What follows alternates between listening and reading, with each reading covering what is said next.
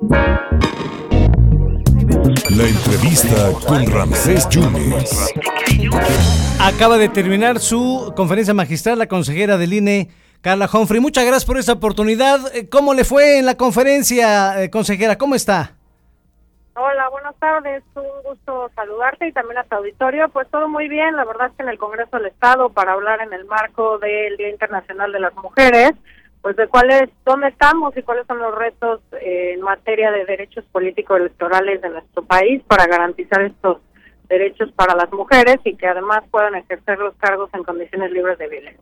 Consejera, ¿cuáles son los derechos de Carla Humphrey? Porque el Consejo Técnico del INE dice no está capacitada o no está apta o está impedida, si me permite la expresión, para ser presidenta del INE. ¿Dónde están los derechos de la consejera Carla Humphrey? Eh, pues justamente estoy eh, claramente en contra de la decisión del Comité Técnico Evaluador que determina que yo tengo un impedimento constitucional para competir porque eh, a su juicio eh, se estaría configurando una reelección que prohíbe la Constitución. Para mí claramente es inaplicable la conclusión a la que llegue el comité porque estamos hablando de dos cargos distintos. Una es la Consejería Electoral, que yo ya soy consejera electoral, no me estaría postulando para obtener un cargo que ya tengo y que me faltan más de seis años y medio para desempeñar y el otro es la presidencia del Consejo General del INE, que la propia ley de instituciones y procedimientos electorales establece que el INE tiene dos órganos centrales, el Consejo General y la presidencia, y yo formo parte del Consejo General, pero no de la presidencia.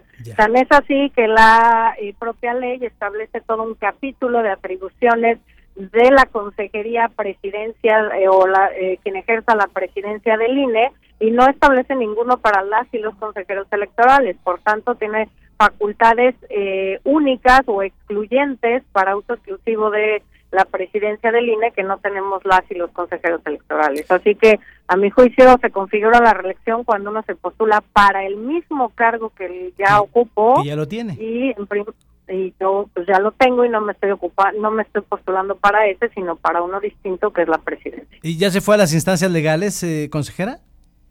Sí, desde el viernes pasado presenté una impugnación ante la Sala Superior del Tribunal Electoral del Poder Judicial de la Federación en cuanto conocí eh, este resultado, justamente argumentando estas diferencias, por qué se trata de cargos distintos, por qué incluso eh, no son similares las y los eh, consejeros locales con el INE, porque el INE tiene constitucionalmente unas facultades exclusivas que los institutos locales no tienen y por tanto tampoco se configura un precedente que utiliza el propio comité para establecer que otro ex consejero y yo estamos impedidos para postularnos a este cargo.